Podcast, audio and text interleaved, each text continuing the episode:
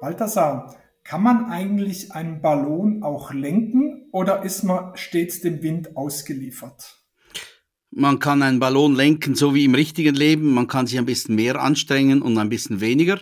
Das heißt, man kann nach oben gehen oder man kann nach unten gehen. Und das verändert manchmal nicht nur die Aussicht, sondern auch die Fahrtrichtung. Das Team vom New Mobility Planet heißt Sie herzlich willkommen an Bord. Ihre Gastgeber sind Björn Bender von der SBB und Andreas Hermann vom Institut für Mobilität an der Universität St. Gallen. Herzlich willkommen zum New Mobility Planet. Äh, Björn Bender, mein Co-Host und ich, Andreas Hermann, freuen uns sehr, einen ganz besonderen Gast heute begrüßen zu dürfen, Balthasar Wicki. Er ist äh, Pilot und ich habe gelernt Fahrlehrer, ähm, sozusagen offenbar die Ballonfahrer und im Hauptberuf äh, Rechtsanwalt äh, und in einer Kanzlei in Zürich tätig. Balthasar, schön, dass du heute dabei bist. Ja, schön, dass ich dabei sein darf. Danke. Jetzt reden wir häufig, wenn es um Mobilität geht, um Geschwindigkeit, um Effizienz. Und jetzt kommen wir zum Ballonfahren. Das wirkt eigentlich immer so, naja, man lässt sich so treiben. Ist es, ist es die Faszination Ballonfahren oder haben wir ein völlig falsches Bild über das Ballonfahren? Ja, das hat schon etwas. Es ist schon entschleunigend. Das ist schon richtig. Und es ist ja auch nicht eine Mobilität. Man geht ja nicht mit dem Ballon von A nach B wie mit dem Zug oder mit dem äh, äh, E-Trottinett, sondern äh, es ist eine Reise sehr oft in eine, an einen Ort, den man vorher nicht gekannt hat. Also es hat etwas Abenteuerliches, das ganz bestimmt. Wie ist bei dir die Begeisterung fürs Ballonfahren entstanden? Ich bin immer schon in der Luft gewesen. Ich habe früher Segelflugzeug geflogen und ich äh, fliege auch äh, Gleitschirm seit längerer Zeit. Und ich bin dann irgendwie über dieses Ballonfahren gestolpert und das hat mich nicht mehr losgelassen, muss ich sagen. Weil es einfach so, es ist eine unglaubliche Erfahrung. Es ist, äh, es ist äh, bewusstseinsverändernd, wenn man das erste Mal in einem Ballon drin ist.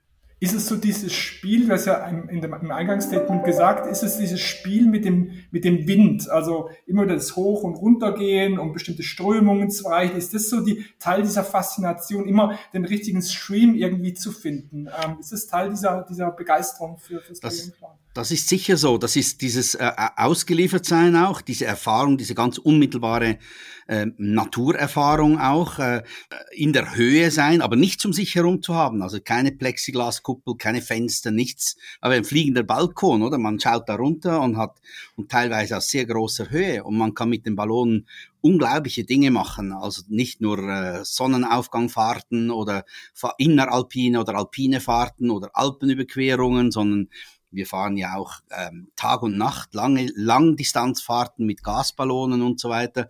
Also man kann die unglaublichsten Abenteuer erleben. Ähm, ja, es ist zugleich ganz einfach und, und zugleich ganz komplex. Es hat so alle Charaktere und ist ein Teamsport. Das kommt dann auch noch dazu. Ich vermute, die wenigsten unserer Zuhörerinnen und Zuhörer sind jemals in einem Ballon äh, mitgefahren. Kannst du mal so ein paar so Episoden, so ein paar Highlights äh, kurz schildern? Was, was kann man da erleben? Ja, ich glaube, wir fahren ja sehr viel mit Leuten, die das erste Mal äh, Ballon fahren. Für, ist für jeden das einfach so eine Aufregung. Ne? Wie geht das vor sich? Und dann der Moment, wo der Ballon sich da so aufbaut, äh, wo man ihn aufbaut und plötzlich sieht man das große Teil vor sich da. Das ist schon aufregend für die meisten Leute und auch vor allem für Kinder auch so. Wir nehmen auch Kinder mit, so ab 10, 12, 14 Jahren so ein riesengroßes Erlebnis. Und die meisten also das stärkste Erlebnis ist in der Regel wirklich so Sonnenaufgangfahrten, wenn man wirklich in die aufgehende Sonne fährt und und dann kommt natürlich immer die große Aufregung bei der Landung, oder? Weil bei der Landung hat man natürlich auch ein bisschen weniger Steuerungsmöglichkeiten als jetzt mit einer äh, mit einem motorisierten äh, Flugzeug. Da muss man dann schon fein navigieren, geht über die Bäume weg, sieht Dinge, die man vielleicht sonst nie gesehen hat, äh, schaut von oben in die Wälder rein, ganz unmittelbar, wenige Zentimeter über den Baumspitzen und so weiter. Also ganz unglaubliche Naturerfahrungen auch und Einblicke, die man sonst so nicht hat. Ich liebe ja Balthasar unsere, unsere Spezialfolgen hier. Ne? Der Andreas weiß das, wo wir immer so ein bisschen auf ja, ein paar außergewöhnliche äh, Dinge in der Mobilität schauen. Ne? Wir hatten vor, vor gar nicht allzu langer Zeit mal ein Aare Fährkapitän hier, der, der auch berichtet hat, ne, wie er, wie er die Person über die Aare bringt. Und, und so ein bisschen, ja, entschleunigen, entschleunigende Mobilität ist es ja auch, was du, was du, was du eben beschrieben hast. Ähm, ich muss auch ehrlicherweise gestehen, ich war in ganz unterschiedlichen äh, ähm, ähm, Luftfahrzeugen in der Luft, aber noch nicht in einem Ballon. Ich bin äh, auch jahrelang Gleitschirm geflogen, äh, Balthasar, was du eingangs sagtest.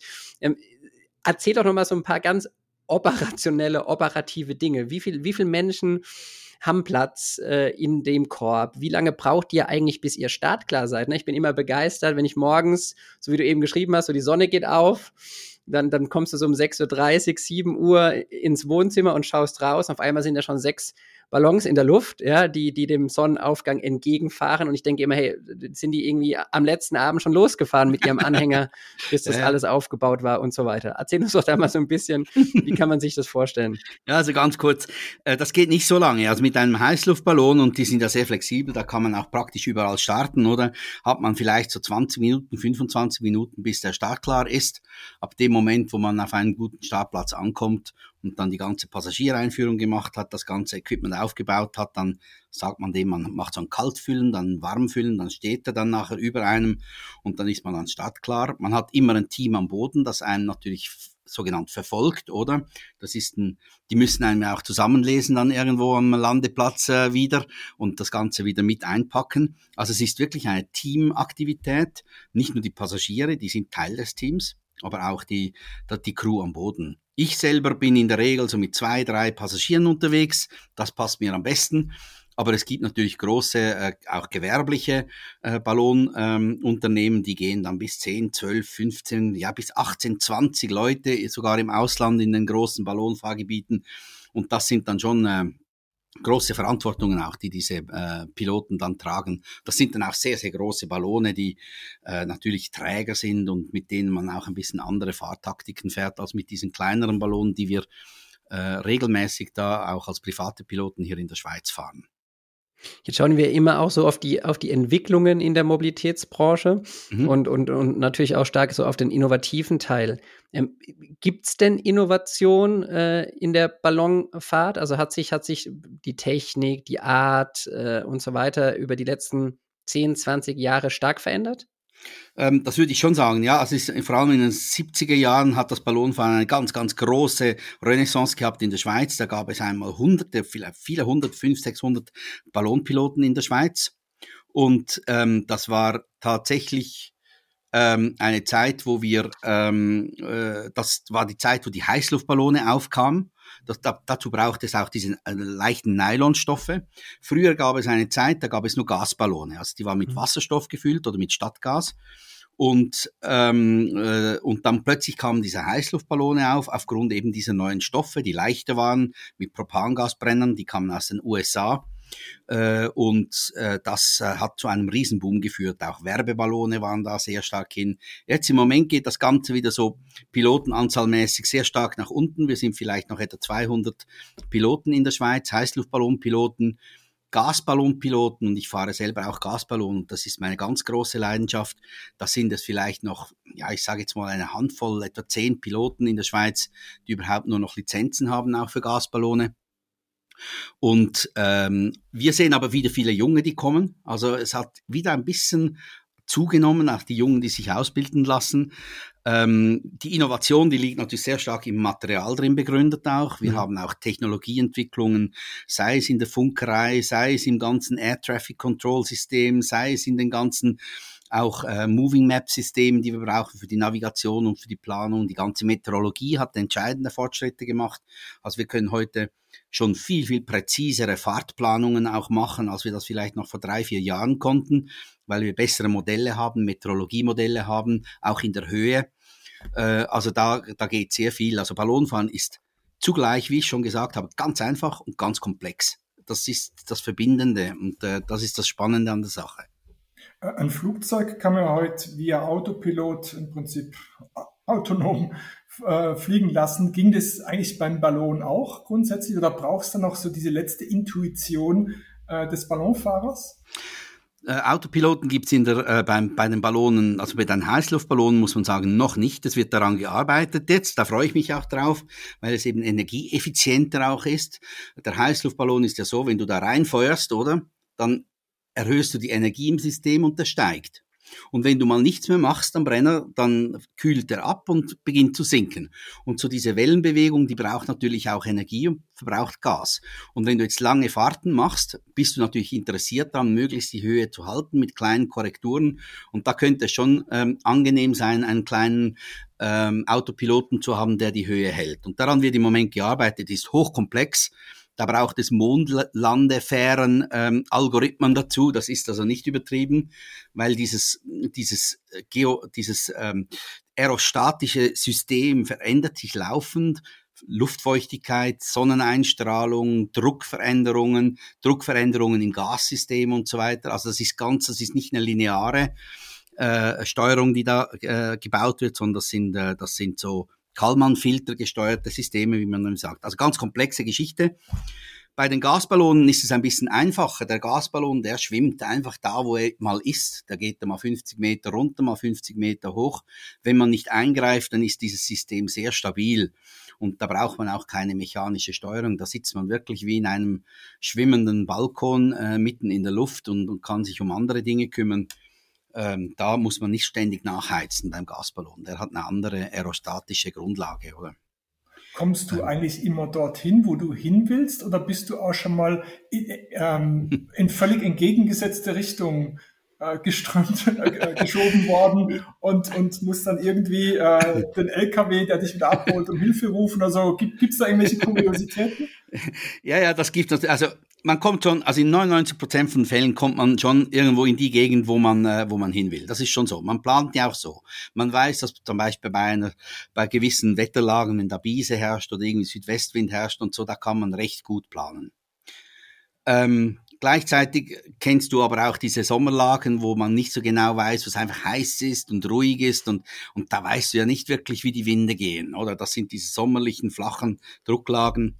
Und da kann es dann schon sein, dass man da mal irgendwo endet, wo man eigentlich nicht enden will. Typischerweise endet man dann irgendwo bei, wo es Hochspannungsleitungen hat oder Naturschutzgebiete oder äh, irgendwelche solchen Dinge. Und da muss man sich dann halt einfach irgendwie rausmogeln. Aber eben, man kann das auch nur auf zwei Arten machen. Entweder gehst du runter oder gehst du hoch. Einen anderen Weg hast du nicht, oder? Und äh, aber das äh, zieht man auch in Betracht an, wenn man die Planung macht. Man weiß ja, hey, das ist eine flache Drucklage, da könnte was passieren. Und dann sucht man sich eine Gegend, wo man viele Möglichkeiten in alle Richtungen hat. Also Vorausdenken ist eine wichtige Fähigkeit eines äh, Ballonpiloten. Jetzt sind ja die Ballonfahrer nicht nur so gemütlich unterwegs, sondern es gibt ja auch Wettkämpfe. Ja. Ähm, mhm. Auf was kommt es da an, äh, um erfolgreich zu sein im Ballon-Wettkampf-Business? Das ist die Schweiz sogar eine der führenden Nationen. Also das ist äh, die Schweizer sind da wirklich äh, berühmt berüchtigte äh, Ballonwettkämpfer. Es gibt es gibt Wettkämpfe bei den Heißluftballonen. Da gibt es also auch Weltmeister und Europameister, Schweizer Meister natürlich selbstverständlich klar, aber auch Europameister sind alle in der Schweiz zu Hause. Und da geht es immer um, da gibt es eine Anzahl von ta sogenannten Tasks. Es gibt etwa 14 Typen von, von Aufgaben, die man fahren kann. Also man kann sich vorstellen, die einfachste ist eine Zielfahrt, oder? Da startet man irgendwo und es ist ein Ziel vorgegeben und wer am nächsten zu diesem Ziel kommt, hat gewonnen. Das ist die einfachste Aufgabe. Jetzt kann man das Ganze auch dreidimensional machen. Jetzt kann man ja sagen, wer am längsten zum Beispiel in einem gewissen Kubus mitten in der Luft, der dann nur noch abstrakt definiert ist und über GPS überwacht ist, wer dort am längsten drin ist oder wer die längste Strecke macht oder wer, die, wer das größte Dreieck äh, fährt irgendwo äh, in einem gewissen Raum. Da gibt es ganz verschiedene Aufgaben und die sind teilweise recht komplex auch in der Planung. Die hängen dann von den Örtlichkeiten ab, aber auch von den Wetterverhältnissen. Und es ist so ein bisschen die Kunst des Wettkampfleiters, dann auch einen wirklich interessanten Wettkampf hinzubringen. Eben. Die Schweizer sind da gut. Sind die, ähm, sind die Schweizer deswegen gut, weil wir komplexe Wetterbedingungen haben und, und man deswegen dem Land gute Trainingsmöglichkeiten? Das kann, ist sicher einer der Faktoren. Dann sind das natürlich, äh, sind wir auch ein bisschen verbissen, die Schweizer, oder? Wir wollen ja dann immer gut sein. Wir sind ehrgeizig. Äh, wir haben gute Technik und gute Ausrüstung, muss man auch sagen. Wir haben gute Unterstützung. Wir arbeiten auch zusammen in diesen Teams drin. aber eben es hat auch etwas mit, ein bisschen mit Begabung zu tun, es hat auch mit den richtigen Leuten zu tun. Es ist eine Mischung von, von Fähigkeiten, aber es ist kon, kon, konstant so. Die Schweizer waren immer schon gut und sind gut oder sind gut geblieben. Also es ist äh, nicht nur einfach Glück. Was sind so die wichtigsten Technikdimensionen? Ist es so die, die Form des Ballons oder die Intensität, mit der die Hitze hineingeblasen wird? Was sind so die Dimensionen, wo man so ein bisschen schrauben kann und den Ballon schneller, besser, leistungsfähiger machen kann? Also die Wettkampfballone, die haben natürlich eine, die müssen andere Dinge können. Ein Passagierballon, der muss, der muss gutmütig sein, der muss, äh, der muss sich gut manövrieren lassen, der muss eine, vielleicht eine große Oberfläche haben für Werbung drauf und so weiter, oder? Und ein Wettkampfballone, das sind so die mehr tropfenförmigen, die ganz schmalen Ballone und die, äh, die müssen sehr schnell steigen können und sehr schnell auch sinken können. Äh, damit man, damit der Pilot sehr schnell von einer Luftschicht zum Beispiel in die nächste runtergehen kann oder wieder raufgehen kann. Also die haben ganz andere Steig- und Sinkraten, die zulässig sind, als zum Beispiel bei Passagierballonen. Jetzt, Balthasar, jetzt darfst du uns, äh, Andreas und mich, zu unserer Erstballonfahrt entführen. Ähm, das wäre eine große wo, Freude. Wohin, wohin, wohin geht's? Was ist, was, ist, was ist die Lieblingsstrecke von dir, die wir drei abfahren würden?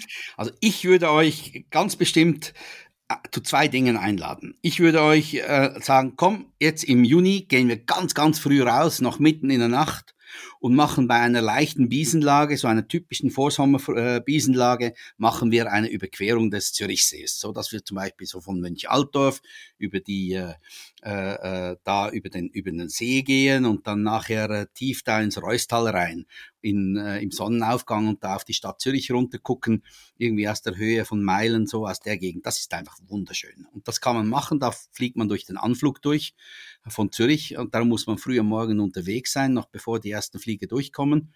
Aber wir haben auch ein sehr gutes Einvernehmen mit Skyguide, also wir kriegen auch die Freigaben für solche Dinge. Das wäre was Wunderschönes, was ich euch gerne mal zeigen würde. Das ist einfach, das ist äh, umwerfend. Oder ich würde euch zu etwas anderem einladen. Das ist dieses große Rennen, das es jetzt im Herbst gibt, Anfang September in St. Gallen, das sogenannte Gordon Bennett Race. Das ist die Langstrecken-Weltmeisterschaft der Gasballonfahrer. Die startet dieses Jahr in der Schweiz, in, in St. Gallen und nächstes Jahr in Sion. Und da geht es einfach nur darum, mit Gasballonen möglichst weit zu fahren. Und das Team gewinnt, das die längste Strecke durch, äh, durchhält. Und da, da ist man dann zwei, drei Tage unterwegs. Und wenn ihr an diesem Start dabei sein könntet, dann würdet ihr Wasserstoffmobilität in seiner ursprünglichsten Art und Weise erleben, oder? Und äh, in einer Wettkampfatmosphäre, die seinesgleichen sucht. Das ist also auch eine faszinierende Geschichte. Wo könnte man da rauskommen, wenn man zwei, drei Tage unterwegs ist? Ach, das könnte bis nach Sizilien runtergehen, das könnte nach tief nach Spanien reingehen, das könnte nach Skandinavien hochgehen. Wir hoffen, dass es dann noch nach Polen gehen kann zum Beispiel, oder? Man weiß ja nicht, wie die Weltlage bis dann ist. Äh, nach England, äh, äh nach Griechenland runter. Also da sind wirklich sehr, sehr, sehr lange Fahrten möglich. Aber bevor man auf den Atlantik rauskommt, wird, wird man vorher runtergehen, oder? Das würde man machen, ja. Gott sei Dank, Björn. Ja? wir warten mal mit der Buchung des Rückreisetickets, warten wir mal, äh, dass wir schauen, wo wir ankommen. Ja kommen. Ne? Genau, nein, also diese Fahrten, die sind faszinierend. Das letzte Jahr, als ich da, äh, als wir in Polen gelandet, äh, gestartet sind, sind wir da nur als ersten, als zweiten Ballon. Ich bin da als die dritte Schweizer Mannschaft, also sind drei Mannschaften pro Land zulässig. Ich war da im Team Schweiz 3 als Pilot äh, dabei und wir sind dann durchs Baltische Gate dadurch nach Litauen rein, äh, aus Polen und so weiter. Faszinierende Geschichte gewesen, da durch dieses ganz enge Baltische Gate durchzumanövrieren mit einem Ballon und äh, da nach Litauen rein. Und wir sind dann da mitten im, im Wald gelandet, also eine ganz abenteuerliche Geschichte auch. Also das ist eine faszinierende, das ist auch eine Art von Wettbewerb, oder? Aber da geht es wirklich um Langstreckenfahrten dann nachher, nicht um diese äh, ich sage jetzt einmal, Figuren oder diese Aufgaben, diese Tasks, die die Heißluftballonpiloten machen. Oder? Vor einigen Jahren ist was Bertrand Picard mit dem Ballon um die Erde herum. Mhm. Kannst du mal für unsere Zuhörerinnen und Zuhörer das so ein bisschen einordnen? Was ist das für eine Leistung? Was, was brauchst du dazu? War da auch Glück dabei oder kann man das planen? Oder kannst du das so mal so ein bisschen, bisschen verorten, dass wir so eine Vorstellung haben, was da eigentlich passiert ist? Ja, das Bertrand Pitka ist ja, sie sind da zu zweit gestartet äh, mit einer sogenannten Rosière, heißt dieser Typ von Ballon. Das ist eine Kombination zwischen einem Heißluftballon und einem Gasballon. Ähm, ein ganz komplexes Teil, das da so schlank aussieht. Äh, ähm, und die haben ähm, eine Fahrt gemacht. Ich glaube, es waren etwa 14 oder 16 Tage, wenn ich mich richtig erinnere. Sehr komplex, weil man in dieser Fahrt ja wirklich immer schauen muss, dass man in diesen Jetstreams drin bleibt, oder? Also auf großer Höhe. Darum war das auch eine feste Kabine. Also es war schon technologisch schon eine ganz gewaltige Herausforderung, das technologisch überhaupt hinzukriegen. Und dann natürlich auch, man sagt eben auch Crew Resource Management, also 14 Tage oder 12 Tage, 16 Tage auf einem engen Raum zusammen zu zweit sein und sich diesen diesen auch Belastungen auszusetzen und diesen Unsicherheiten. Es gab da Schwierigkeiten mit dem Überfahren von, von Sperrgebieten in China, so wie ich mich erinnere. Ähm, da wurden, äh, also es war auch äh, wirklich, auch ich sage jetzt politisch nicht ganz äh, so einfach. Das sind schon Herausforderungen, wenn man auf langen Fahrten auch zu zweit unterwegs ist. Das sehen wir auch in den Gasballonen äh, das ist äh, schon auch psychologisch und von der Crew-Zusammenarbeit echt äh, eine, eine eine riesen Herausforderung und war dann auch Glück, dass es geklappt hat, oder? Es hat ja auch schon Versuche gegeben vorher, die nicht geklappt haben, wo es dann zu Wasserungen gekommen ist im Pazifik und zu ganz schwierigen Situationen. Also Ballonfahren als Leistungssport in diesem, in diesem Beispiel. Ja. ja, das ist richtig und auch als Endurance-Sport und auch als echtes, echte Herausforderung. Also mit, ja, das ist also fast, äh, ja, ich würde sagen, das ist schon eine sehr, sehr große Leistung, war das. Mhm.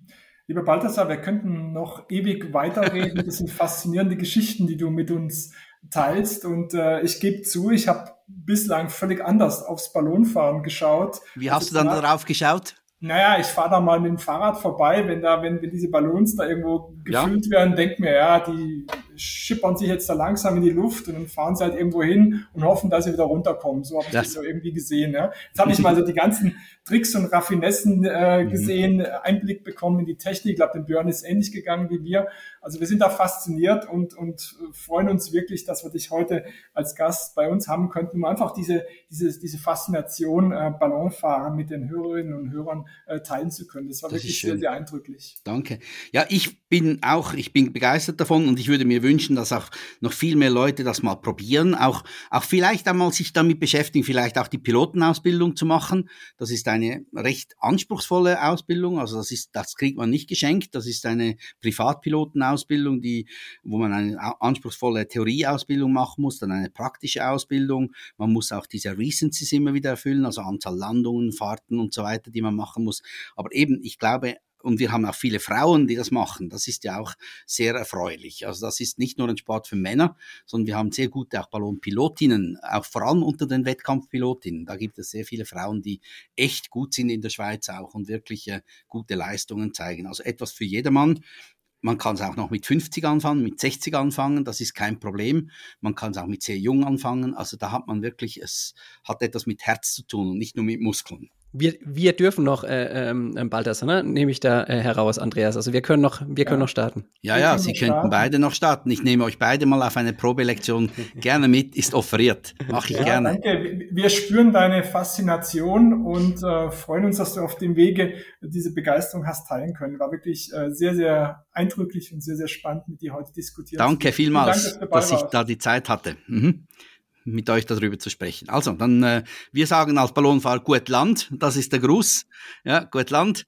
Und äh, in Deutschland sagt man noch Glück auf, gut Land, oder? Und äh, das wünsche ich euch allen und danke, dass ich dabei sein durfte. Super, also, Merci, Balthasar. Bis bald. Tschüss, danke. Danke, dass Sie uns begleitet haben.